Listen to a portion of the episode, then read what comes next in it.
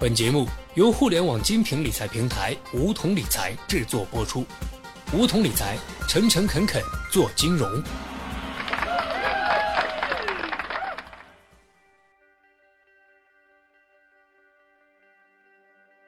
收听梧桐电台，掌握理财要领。现在注册并填写邀请码一二三四，还可免费获得一万元体验金。上期节目中，小学弟跟大家分享了房价的现状、房价的过去。我们往往能够看到短期波动，看到短期的成交变化，看到短期的政策调控。但每一次当我们去追的时候，似乎都已经太晚了。那么思考一下，未来就显得更为重要。未来房价会怎么走？房价的走势会因什么而受到影响？小学弟这就来跟大家聊一聊。第一个因素是经济，这个很容易想到，经济增长，大家收入增加了，财富增加了，所以房价上涨了。第二个因素是利率，在过去二十年中，中国的 GDP 大概是百分之十四和百分之十五的增长，但基础利率是百分之七，这就意味着只要你借得到钱，基本上就能赚钱。而借的房贷差不多是一个普通人分享利率红利的唯一办法。在高速增长的经济体里面，能以这么低的利率借到钱、赚到钱的概率是非常大的。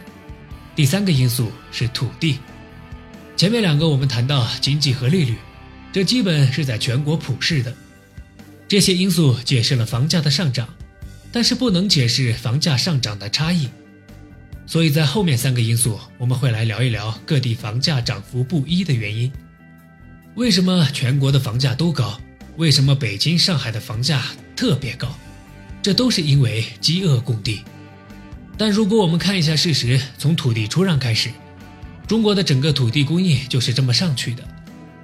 每一年几乎都出现了大幅上升，但是何来饥饿之说呢？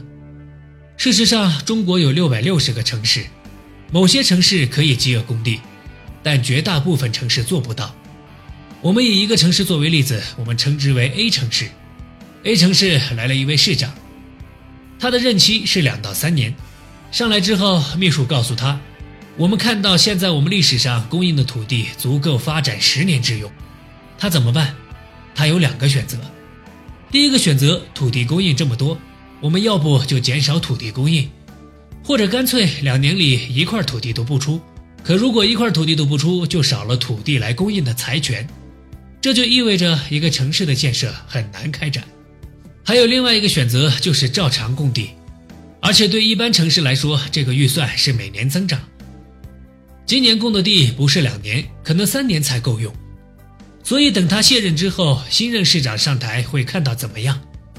原来我们的土地已经够十三年用了，我该怎么选择？所以几乎所有的市长，只要能够在卖得出地的情况下，都会做出类似的选择。饥饿供地绝不容易。所以我们可以看到，每一次中央调控，都是在勒令各个地方政府严控土地供应。那么供应缩紧了，但如果每年卖掉的住宅都超过土地供应，请问这些住宅哪里来？这就要追溯到二零零三年之前。在零三年之前的十年里，上海也有土地供应，跟很多地方一样，之前的土地供应相对来说比较混乱。但正是这种混乱，积累了大量存量的土地。这些土地在规范市场之后，仍然可以慢慢进入这个市场。但大家也可以看到一个推论：这些土地每年都在消耗，消耗了十三年之后，它对市场的影响会越来越弱。在过去，我们缩减土地供应，还有这些存量可以帮忙；现在我们缩减土地供应，价格就快速上升了。第四个因素是人口。北上广深为什么叫做一线城市呢？因为它可以吸引跨区的人口流入，比如北京吸引东北、华北和西北的人口流入，上海吸引华东人口流入。二线城市是指省会城市以及一些计划单列市，它对本省的人口有非常大的吸引力。还是以上海作为样本，从九九年到二零一五年，这十六年间，上海整个人口增加了九百万。九百万人口放到世界任何一个角落都是非常大的城市，差不多每年都要流入将近六十万人口。这种巨量的人口流入也带来了对住房的需求。第五个因素是城市格局。城市格局是一个城市规划的概念，通常是指山河湖海或者地理位置的影响。我们会容易的发现，在同样的位置或者同样的条件下，房价跟城市的行政级别是密切相关的。一个省的省会城市既是本省的教育中心，又是这个省的经济中心、交通中心、医疗中心和文化中心。